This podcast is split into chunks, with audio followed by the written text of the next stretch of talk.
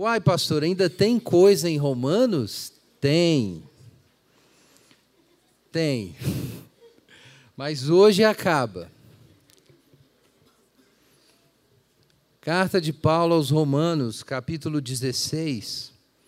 Nós vamos ler o restinho da carta, dos versos 20 a 27, mas o tema da nossa meditação hoje são os versos 25 a 27. Três versos. Carta de Paulo aos Romanos, capítulo 16. Vamos ler dos versos, perdão, verso 21 até 27. Romanos 16, 21 em diante. Timóteo, meu cooperador, Lúcio, Jazão e Sosípatro, meus parentes, vos cumprimentam. Eu, Tércio, que redigi essa carta, vos cumprimento no Senhor. Cumprimenta-vos Gaio, meu hospedeiro, de toda a igreja. Cumprimenta-vos Erasto, tesoureiro da cidade, e também o irmão Quarto. A graça de nosso Senhor Jesus Cristo seja com todos vós. Amém. Ora, aquele que é poderoso para vos confirmar, segundo o meu evangelho e a pregação de Jesus Cristo, conforme a revelação do mistério, guardado em silêncio desde os tempos antigos, mas agora manifesto e dado a conhecer a todas as nações, por meio das Escrituras proféticas, segundo o mandamento do Deus eterno, para conduzi-las à obediência da fé. Ao único Deus sábio seja dada a glória para todos sempre por meio de Jesus Cristo. Amém. Pai Celeste, nós damos graças ao Senhor pela tua palavra, por essa carta, por todas essas semanas de reflexões. Senhor, pelo teu Espírito Santo, nós pedimos que tudo isso seja realizado na vida de cada um. Nos ilumina e nos orienta nessa manhã, em nome de Jesus. Amém.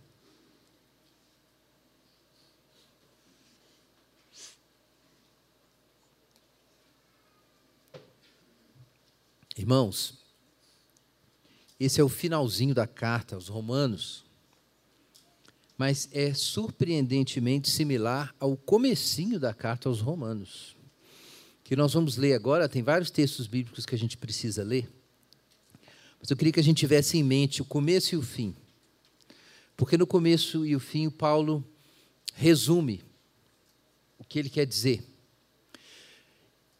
E com isso nós vamos poder responder essa pergunta, que foi a pergunta da chamada: por que nós estamos aqui, afinal de contas? Por que essa carta foi escrita? Abra lá em Romanos capítulo 1. Na introdução da carta, os primeiros sete versículos, os irmãos vão identificar vários temas que se repetem na conclusão da carta. Romanos 1, 1 em diante. Paulo, servo de Jesus Cristo, chamado para ser apóstolo, separado para o evangelho de Deus, que ele antes havia prometido pelos seus profetas nas Santas Escrituras acerca de seu filho, que humanamente nasceu da descendência de Davi e com poder foi declarado filho de Deus, segundo o espírito de santidade, pela ressurreição dos mortos, Jesus Cristo, nosso Senhor por meio de quem recebemos graça e apostolado por causa do seu nome, a fim de conduzir todos os gentios para a obediência da fé, entre os quais também sois chamados para ser de Jesus Cristo. A todos que estáis em Roma, amados de Deus, chamados para ser de santos, graça e paz a vós da parte de Deus nosso Pai e do Senhor Jesus Cristo. Amém. Irmãos, aqui nós temos uma espécie de é, síntese de temas que o apóstolo Paulo vai introduzir, e depois a conclusão da carta também traz uma síntese. É um louvor que Paulo apresenta. Na linguagem técnica, é uma doxologia. É um, um pequeno um verso, um conjunto de versos de adoração a Deus, e Paulo gosta de fazer isso. A gente viu que quando ele termina a exposição do núcleo do seu evangelho, no, no, na, aqui em Romanos mesmo, no capítulo 11, ele, antes de introduzir as suas orientações práticas, no 12, ele apresenta uma doxologia, só para os irmãos se lembrarem. Porque Deus colocou todos debaixo da desobediência, a fim de usar de misericórdia para com todos, e aí ele conclui o argumento e faz um louvor. Ó oh, profundidade da riqueza, da sabedoria e do conhecimento de Deus! Quão insondáveis são os seus juízos e quão inescrutáveis os seus caminhos! Pois quem conheceu a mente do Senhor? Quem se tornou seu conselheiro? Quem primeiro deu a ele alguma coisa para que ele seja recompensado? Porque todas as coisas são dele, por ele, para ele e a ele seja a glória eternamente. Amém. É uma doxologia. Você vai encontrar isso em cartas de Paulo. De repente, no meio do argumento, ou na conclusão de um trecho do argumento, o Paulo apresenta um louvor, apresenta uma adoração a Deus. E ele faz isso aqui no final. Só que essas, essas palavras de louvor nunca são nunca são sem muito conteúdo teológico, irmãos.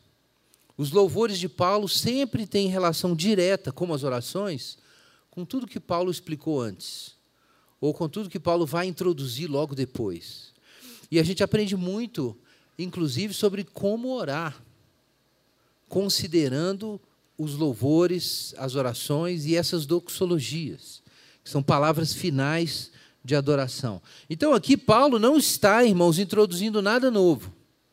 Ele não está introduzindo nada novo. Mas ele está tomando tudo isso e apresentando ali diante de Deus, ou adorando a Deus diante dos seus leitores, de um modo sacerdotal, com uma atitude sacerdotal. Aqui, essa oferta está sendo apresentada diante de Deus, às vistas dos leitores, como um testemunho e um exemplo de como nós devemos olhar para o céu, de como a gente deve ver a Deus. E como a teologia da reforma ensinou tanto, irmãos, vida cristã é gratidão, vida cristã é adoração. A vida cristã começa com o gesto de Deus em nossa direção e tudo que faz sentido na vida cristã é uma resposta a esse gesto divino. Por isso a adoração é tão central para a vida cristã. A vida toda, nós vamos ver aqui já já, é adoração, na verdade. Mas então, quando Paulo resume tudo o que ele quis ensinar nessa carta, nessa pequena doxologia, ele sumariza as razões. As razões por que nós somos cristãos, porque essa igreja existe, porque a carta foi escrita, a razão da própria missão de Paulo. E ele disse algo sobre isso pouco antes, aqui no capítulo 15 e 16. As razões estão aqui, irmãos, concentradas.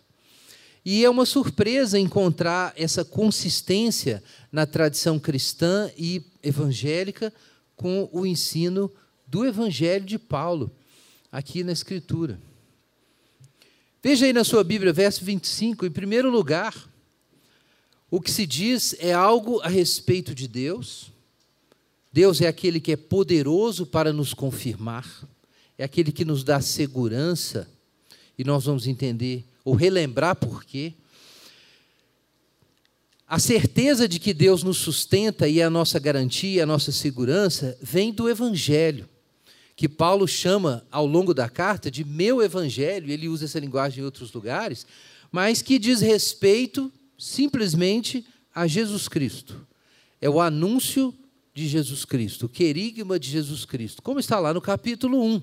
O Evangelho diz respeito a seu Filho, o Filho de Deus. Então, fala-se sobre a segurança que nós temos em Deus, sobre o conteúdo dessa mensagem, que é a respeito de Jesus. E essa mensagem de Jesus tem um fundamento e um testemunho, e o, o texto é bem claro, ele fala sobre a Escritura como o testemunho desse evangelho que foi oculto, mas agora está revelado. E esse evangelho, pelo apostolado, é dispensado em todos os lugares para produzir a fé, que é a semente da verdadeira religião. A fé e o que se segue, que é a obediência da fé, entre todos os homens, não apenas judeus, mas incluindo os gentios, um dos grandes temas né, de Paulo na carta aos Romanos: primeiro judeu e depois o gentio. E tudo culmina com a glória de Deus. né, o que o texto afirma no verso 27. A esse que é poderoso para nos confirmar, por esses meios que ele estabeleceu e pela revelação do seu filho e pelo anúncio do evangelho e assim por diante, a ele seja dada a glória para todo sempre. E assim termina a carta, com a glória de Deus. Então vamos item por item, irmãos. Em primeiro lugar, qual é o assunto desse evangelho? A gente acabou de ler no capítulo 1. O assunto é Jesus Cristo, a pregação de Jesus Cristo. Cristo é o assunto e a razão porque nós estamos aqui, é o conteúdo do Evangelho. Se você pular uma página para frente, ou simplesmente é, virar os seus olhos aí para a direita, veja aí em 1 Coríntios, logo no capítulo 2, olha o assunto do apóstolo Paulo, capítulo 2, versos 1 e 2. Irmãos, quando fui até vós, anunciando-vos o mistério de Deus, e é bem o um assunto aqui em Romanos.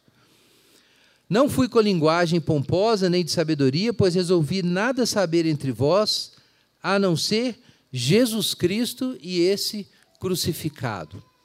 Paulo, atuando como apóstolo, não veio falar, e ele está dizendo aqui aos é, gregos e romanos, principalmente, de Corinto. Paulo não pode ser comparado com um desses mestres de retórica e de filosofia grega que pululavam ali na região é, da Macedônia e da Caia. Havia muito disso, na verdade, em todo, todo o Mediterrâneo, ao redor ali do Mediterrâneo, esses mestres de retórica e filosofia que era uma mistura de professores, palestrantes, advogados e é, apresentadores, eu ia dizer de programas, né? mas não, não exatamente como hoje, mas esses é, retores, né, oradores, é, eram constantemente contratados para processos judiciais, para representar pessoas é, na, nas, nas, reuniões cívicas para fazer a abertura e a celebração de festas e jogos esportivos e assim por diante. Então, Paulo tem que dizer: olha, eu não sou um desses aí. Tudo que eu faço gira em torno de uma mensagem, uma mensagem que, na verdade, é loucura para os gregos, e é Cristo e esse crucificado. Então, o assunto de Paulo é Jesus Cristo. Vamos reler um texto tantas vezes celebrado aqui, Colossenses capítulo 2. Por que tudo na pregação de Paulo gira ao redor de Jesus Cristo? Colossenses capítulo 2, versos 13 em diante. Ele nos tirou do domínio das trevas e nos transportou para o reino do seu Filho amado em quem temos a redenção, isto é, o perdão de pecados. Perdão, irmãos, capítulo 1, verso 12 em diante. 13 em diante. Verso 15: Ele é a imagem do Deus invisível, o primogênito sobre toda a criação, porque nele foram criadas todas as coisas no céu e na terra, as visíveis e as invisíveis, sejam tronos, sejam dominações, sejam principados, sejam poderes, tudo foi criado por Ele e para Ele. Ele existe antes de todas as coisas e nele tudo subsiste. Ele também é o cabeça do corpo, que é a igreja, o primogênito, o princípio o primogênito dentre os mortos, para quem tudo tenha o primeiro lugar. Porque foi da vontade de Deus que nele habitasse toda a plenitude, e havendo feito a paz pelo sangue da sua cruz, por meio dele reconciliasse consigo mesmo todas as coisas, tanto as que estão na terra como as que estão nos céus. Porque o centro da pregação cristã é Cristo e este crucificado. Irmão, segundo o apóstolo Paulo, porque isso é simplesmente nada menos que o centro do universo.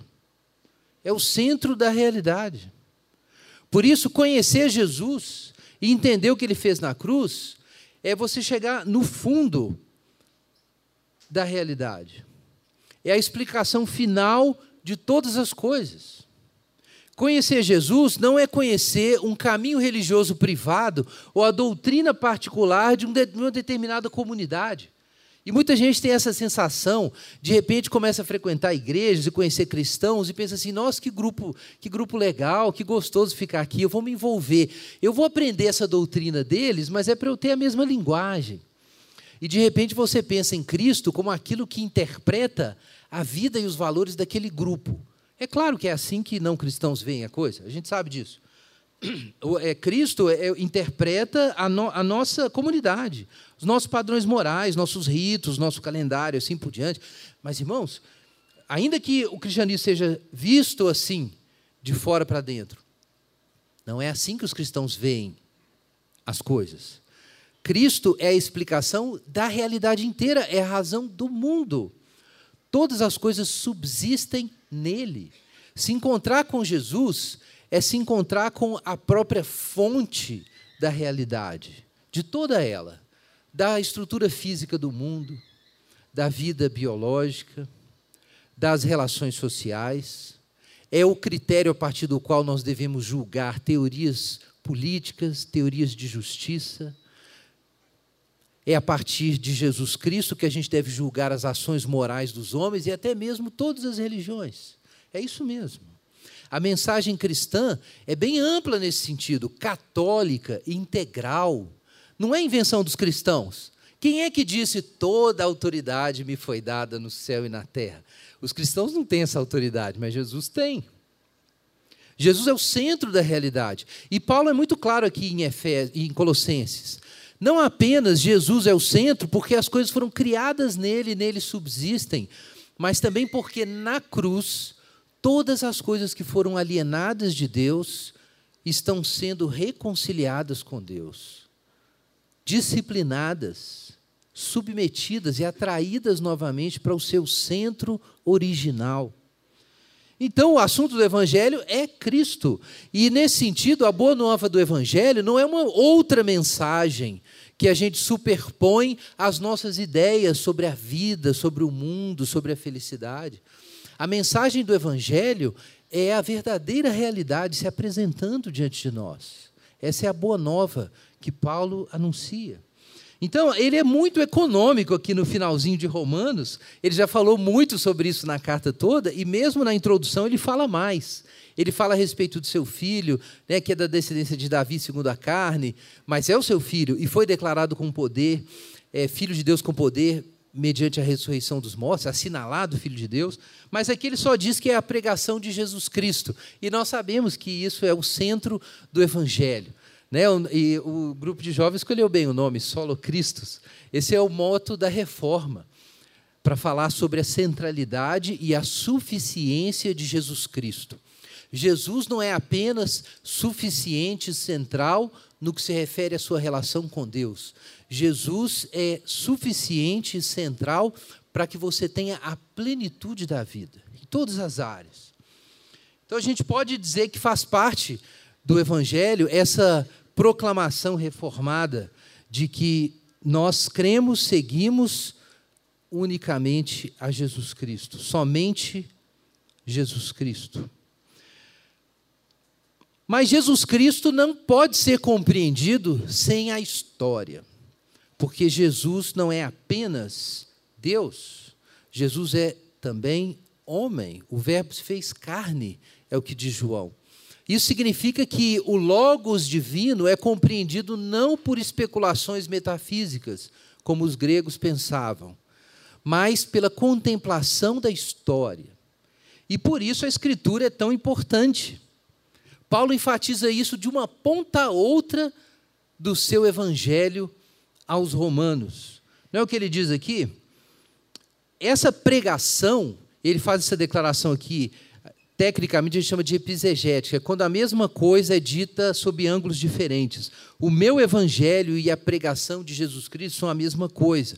Mas ele diz logo depois o seguinte sobre essa pregação, veja aí no verso 25: Conforme a revelação do mistério, guardado em silêncio desde os tempos antigos, mas agora manifesto e dado a conhecer por todas as nações, por meio a todas as nações, por meio das escrituras proféticas, segundo o mandamento do Deus eterno. Então é claro que Jesus é o centro da revelação de Deus, mas aprove a Deus que a revelação de Jesus estivesse enraizada, plenamente enraizada na cultura, na história, em testemunhos, em relações humanas concretas.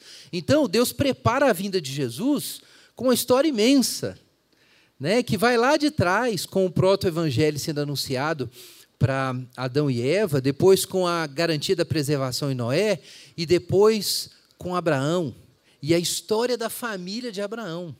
E Jesus está vinculado com essa família. Jesus é o descendente de Abraão.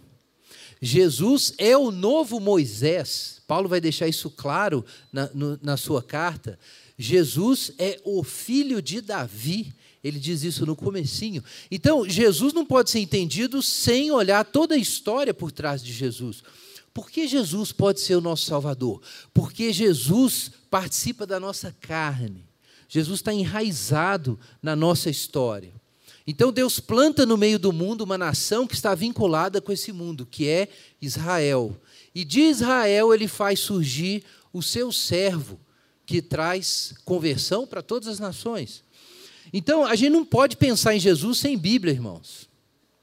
Quanta gente pensa que dá para seguir Jesus e esquecer a Escritura? Que dá para honrar Jesus Cristo e tratar a Escritura como se fosse só um livro que religioso que algumas pessoas escreveram. Não, irmãos. Existe uma ligação orgânica entre Jesus e a Escritura. A Escritura dá testemunho de Jesus e Jesus recebe e emprega sistematicamente no seu ministério, você pode ler os evangelhos, o testemunho da Escritura. Abra sua Bíblia aí em Lucas, para você se lembrar do que o próprio Jesus disse. Lucas 24, verso 44.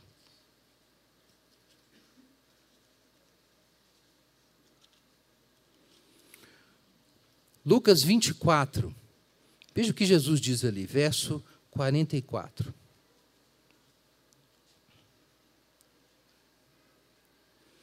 São estas as palavras que vos falei, estando ainda convosco.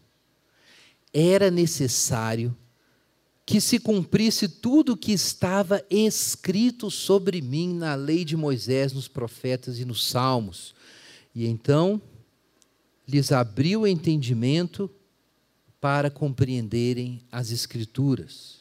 E disse-lhes: Está escrito que o Cristo sofreria e ao terceiro dia ressuscitaria dentre os mortos, e que em seu nome se pregaria o arrependimento para perdão de pecados a todas as nações, começando por Jerusalém.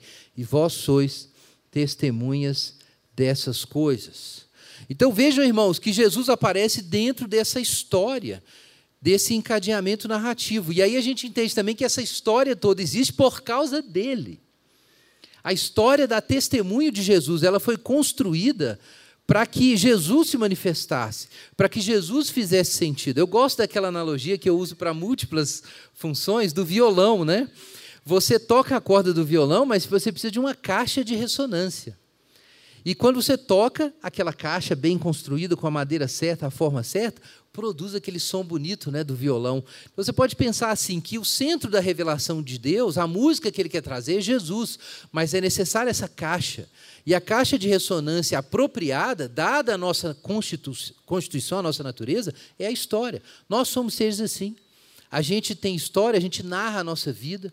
O seu eu não está todo completo aqui nesse instante. Você está você tá acontecendo, né?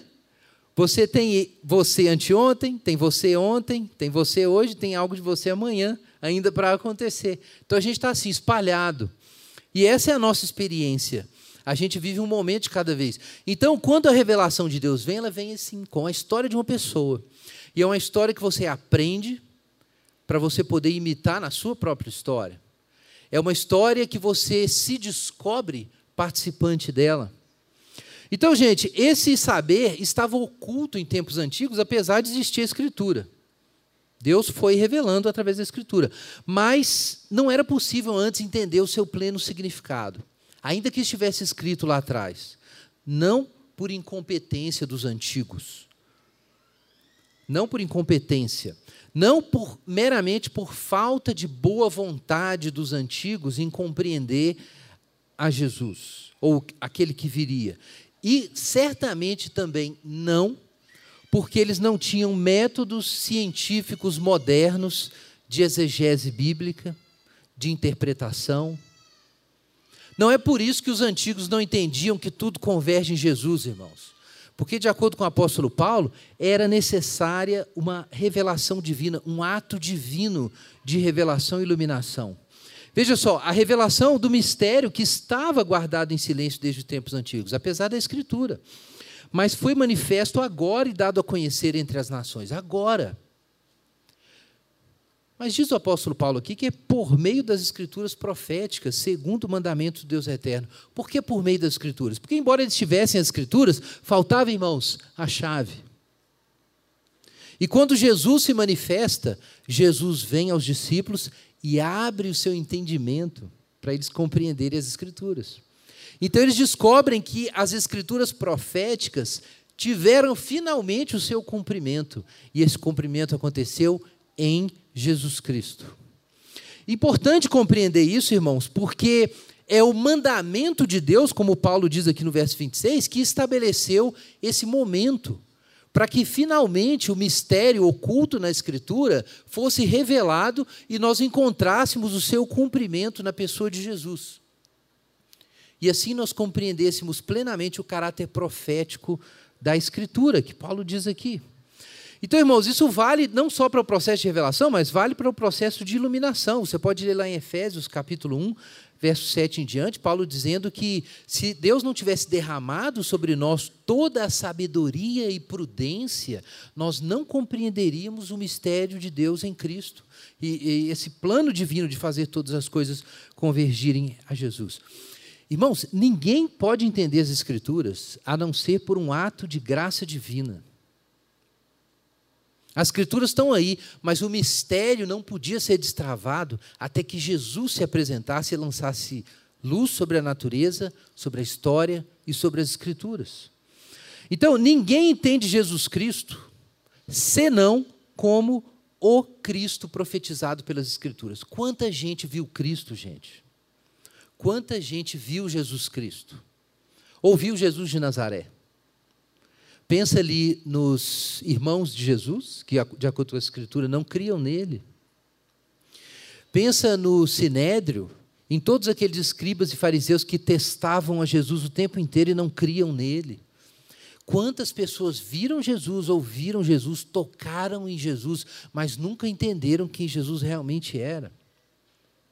porque não viram Jesus como o Cristo que cumpre toda a profecia do Antigo Testamento e realiza os planos de Deus. É o servo do Senhor.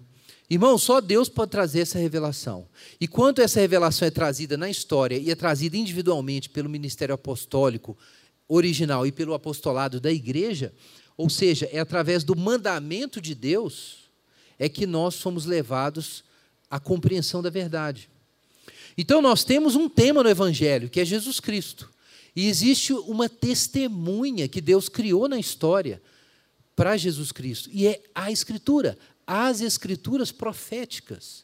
Elas fornecem a caixa de ressonância para que nós compreendamos quem é Jesus Cristo. E por isso também, na história da igreja, não apenas Cristo é central, mas a Escritura também. Nós afirmamos que a salvação é só por meio de Cristo e que o verdadeiro conhecimento de Deus vem somente por meio das Escrituras. Somente pelas Escrituras. E com isso acontece a vocação, o chamado. Esse mistério foi revelado agora, diz o verso 25. Perdão, verso 26 foi revelado agora pelas escrituras proféticas, segundo o mandamento do Deus eterno, para conduzir as nações à obediência da fé. Esse é o tema do verso 26. Deus está trazendo as nações para a obediência da fé. Quem são as nações? Abre aí Gênesis, capítulo 12. A gente precisa se lembrar desse trecho. Gênesis, capítulo 12. O que é que Deus está cumprindo quando convoca as nações? Então veja aí no capítulo 12, verso 1. E o Senhor disse a Abraão: Sai da tua terra, do meio dos teus parentes e da casa de teu pai, para a terra que eu te mostrarei. Farei de ti uma grande nação, te abençoarei, engrandecerei teu nome, tu serás uma bênção. Abençoarei os que te abençoarem e amaldiçoarei quem te amaldiçoar, e todas as famílias da terra serão abençoadas por meio de ti. Então, irmãos, esse era o plano de Deus escolhendo Israel, escolhendo Abraão que todas as nações da terra fossem alcançadas. Se você ler aí dois capítulos antes, você vai conhecer a história de um grande plano demoníaco de reunir todos os homens ao redor de uma cidade, com uma torre, que chegaria até o céu.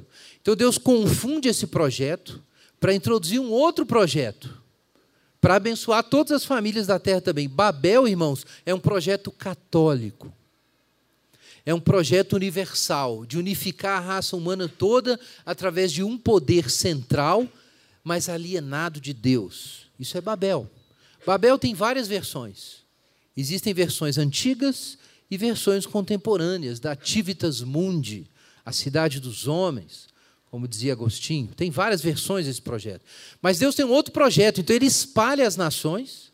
E aí nós temos lá em Gênesis a famosa Tábua das Nações contando como da descendência de Noé surgiram todas as nações da terra. E aí quem vem depois?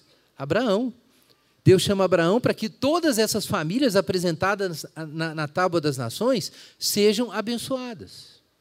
Então Deus tem um contraprojeto, a gente pode dizer. Existe um plano de unificar todos por meio da torre, o poder humano autônomo. Existe esse plano. Deus vai desgovernar esse plano, porque ele tem um outro plano que é enviar Abraão para que todas as nações da terra sejam abençoadas. E esse plano é o que Paulo descobriu, está acontecendo agora. Imagina o privilégio de Paulo. E eu, eu, quem sou eu? Fui chamado por Deus para abrir as portas da evangelização dos gentios. E assim nós vamos construir o verdadeiro povo católico e universal de Deus, que é a igreja, judeus e gentios, todos juntos. Esse é o chamado divino. Importante você entender isso, porque existia Babel, existia o projeto católico do Império Romano, existem outros impérios. Existe o projeto hegemônico do Ocidente secular.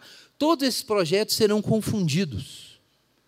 As línguas começam a se diferenciar e, de repente, todo mundo achava que estava de acordo e descobriu que não estava né? como está acontecendo agora com a União Europeia. Isso são os juízos de Deus na história, vai continuar acontecendo. Os homens tentam juntar todo mundo e aquilo desmancha depois.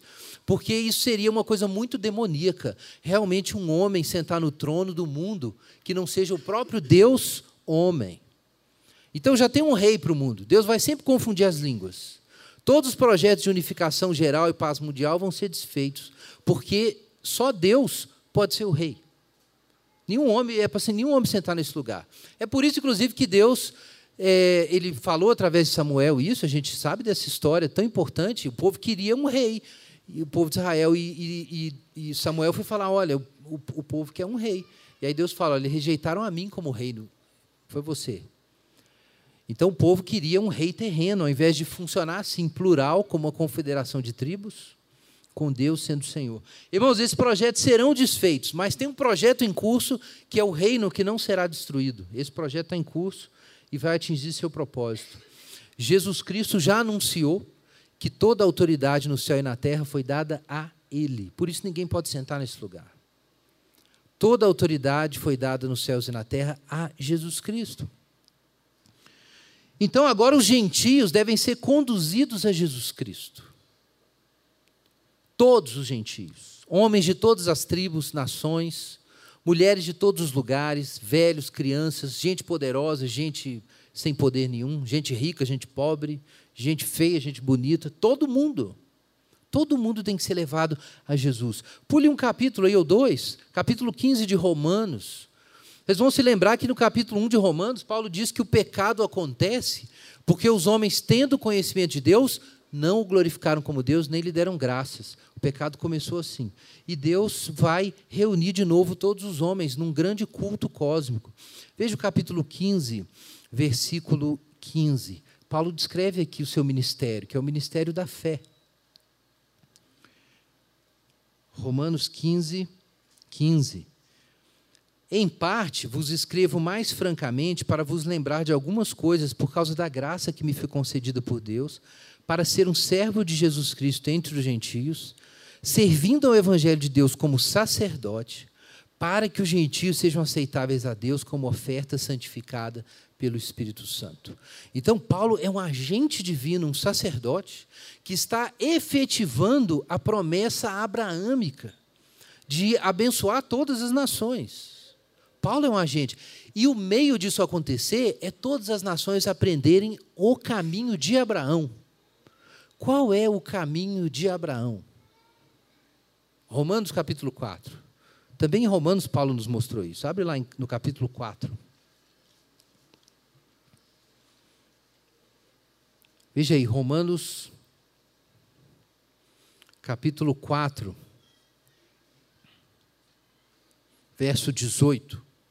Quem é Abraão? Aliás, vamos ler os versos 11 e 12 primeiro, depois a gente lê o 18. Verso 11, Romanos 4, 11. Quem é Abraão? Abraão recebeu o sinal da circuncisão como selo da justiça da fé que teve quando ainda não era circuncidado, para que fosse o pai de todos os que creem, estando eles na incircuncisão, ou seja, não judeus, como nós, a fim de que a justiça seja atribuída a favor deles. E ele é o pai também dos judeus, dos circuncisos, dos que não somente são da circuncisão, mas que andam nas pisadas da fé que teve nosso pai Abraão antes de ser circuncidado.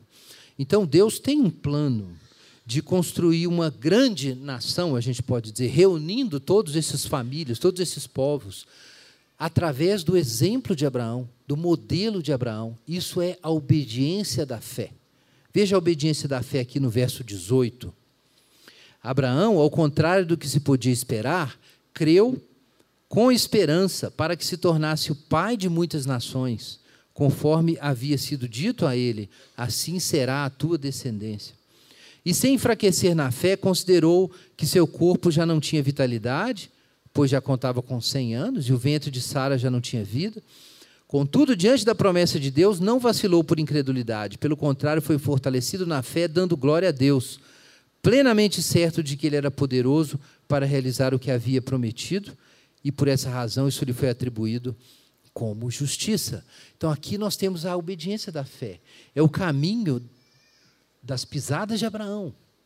Deus está chamando todos os gentios, como chamou Abraão no início, para andarem no caminho da fé e aprenderem a verdadeira obediência, a obediência que Deus recebe como sacrifício. Paulo está ali pregando entre os gentios como sacerdote para emular essa fé, para produzir essa fé. E então trazer essa oferta de obediência a Deus, como ato de culto. Qual é a garantia de que isso vai ser realizado, irmãos? A garantia é o próprio Deus. O que, que nós temos aqui no capítulo 16? No primeiro verso que a gente leu, verso 25. Aquele que é poderoso para vos confirmar segundo o meu evangelho. Ok, Jesus se manifestou, testemunhado pelas Escrituras, e uma grande missão apostólica foi levantada para reunir todos os gentios que estão sendo chamados, convocados, vocacionados para a obediência que nasce da fé. E a verdadeira religião nasce com a fé, somente com a fé. Mas como isso pode ser garantido para nós? Só pela graça de Deus. Deus é a segurança que nós temos. Paulo enfatiza muito a segurança. A gente se lembra aí do capítulo 8. Abre sua Bíblia aí no capítulo 8. Olha o que o apóstolo Paulo diz ali. Versículos 32. Depois, verso 38. Como Paulo pensa do Evangelho? Veja só. Aquele que não poupou nem o próprio filho, mas pelo contrário entregou por todos nós como não nos dará também com ele todas as coisas? Verso 38. Tenho certeza de que nem morte, nem vida, nem anjos, nem autoridades celestiais, nem coisas do presente, nem do futuro, nem poderes, nem altura, nem profundidade, nem qualquer outra criatura poderá nos separar do amor de Deus que está em Cristo Jesus, nosso Senhor. Irmãos, o fundamento da segurança cristã é que se Deus enviou seu filho, ele vai completar o que ele começou. Se Deus nos deu o seu próprio filho, não nos negou nem seu próprio filho, como não nos dará com ele todas as coisas? O fundamento da segurança do apóstolo é esse. Por isso ele diz que, tendo o amor de Deus sido derramado em nosso coração, a nossa esperança, a gente sabe que a nossa esperança não será frustrada, não será confundida. Isso está também em Romanos capítulo 5. Por que, que tem que ser desse jeito? Porque, irmão, se a nossa salvação dependesse um milímetro do nosso esforço ou da nossa competência, nós estaríamos perdidos. Isso era uma das razões de sofrimento do, do, do Lutero, eu disse do apóstolo Lutero, do nosso querido mestre e pastor Lutero ele, essa era uma razão de ansiedade. A doutrina que ele tinha recebido como monge, antes de entender a justificação pela fé, é que ele devia fazer o melhor possível, o melhor possível, e a graça de Deus ia completar o que faltava. E o que ele descobria é que ele nunca conseguia fazer o melhor possível. E isso foi uma razão de grande desespero. Porque nenhuma etapa do processo você pode encher 100% você vai ser perfeito diante de Deus. Então, como é que Deus garante as coisas que Ele deseja que nós alcancemos? Então, eu vou ler um trecho aqui de Romanos também, vamos se lembrar, está no capítulo 4, mas quem não quiser abrir não precisa. Capítulo 4, ele diz o seguinte, no verso 15: A lei produzira. Aí ele diz no verso 16: Por essa razão, a promessa procede da, fim, da, da fé para que seja segundo a graça, a fim de que a promessa seja confirmada a toda a descendência. Veja o que importante esse raciocínio do apóstolo Paulo. Para a promessa ser firme, ela tinha que ser segundo a graça. Não podia ser pela lei, porque a lei produz ira, rebeldia, desobediência.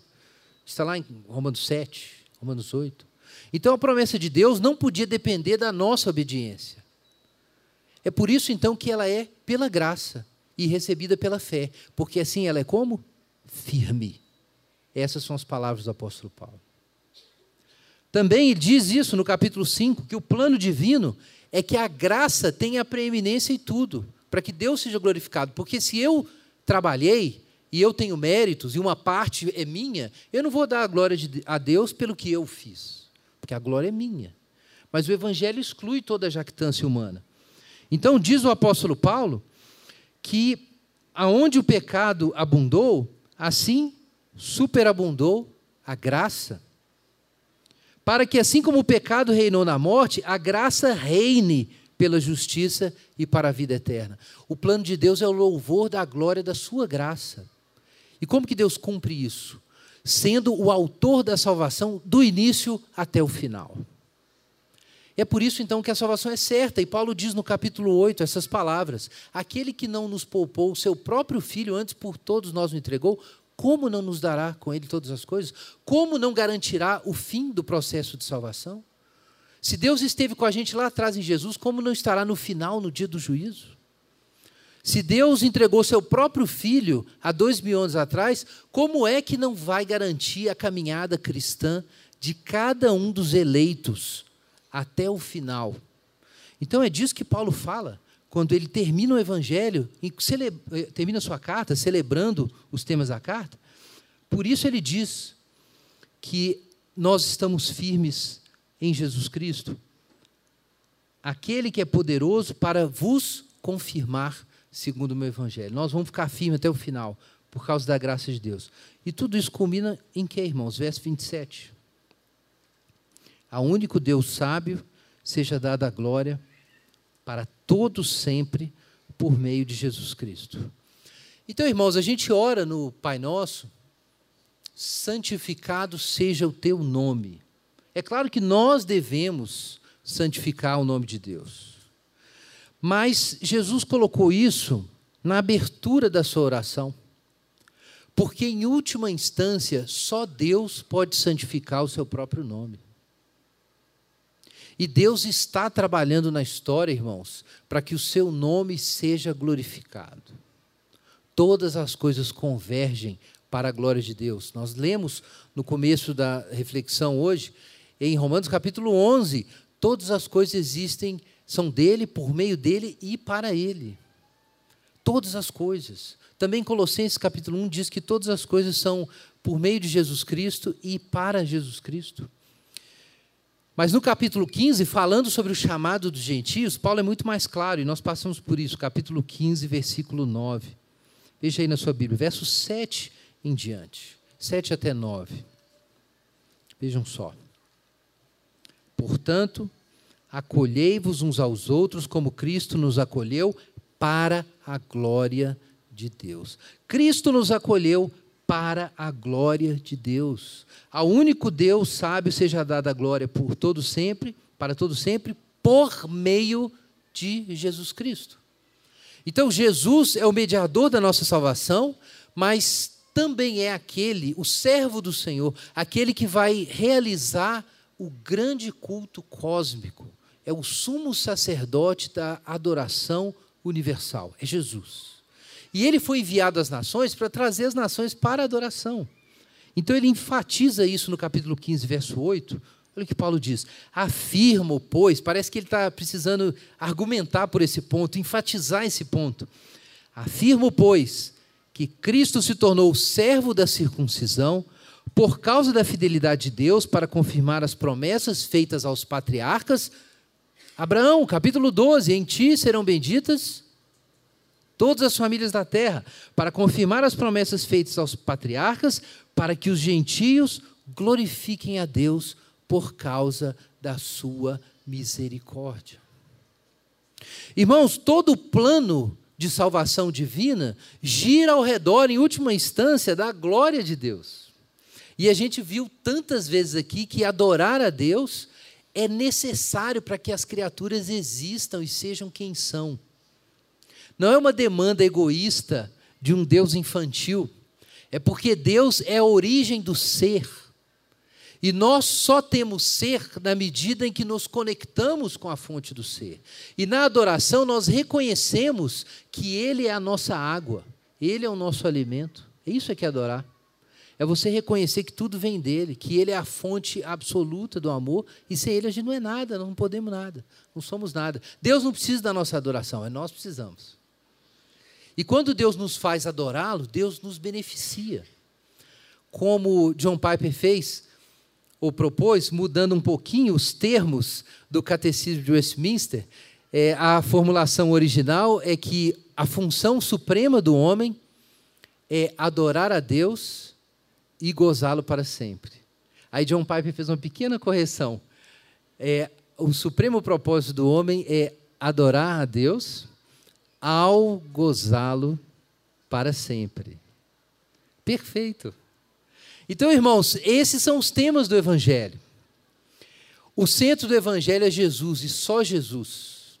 O conhecimento de como Deus se revela em Jesus é só por meio da Escritura, não tem outra fonte e outro testemunho para você conhecer quem é Jesus Cristo.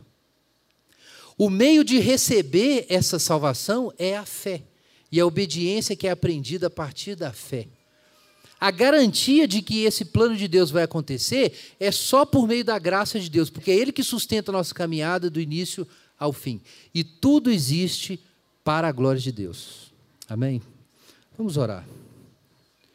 Enquanto os irmãos distribuem os elementos, ore ao Senhor para que esse evangelho de Paulo, que nós estudamos por tantas semanas, ele seja absorvido recebido, crido do fundo do seu coração, para que você possa receber e expressar todos os benefícios da graça.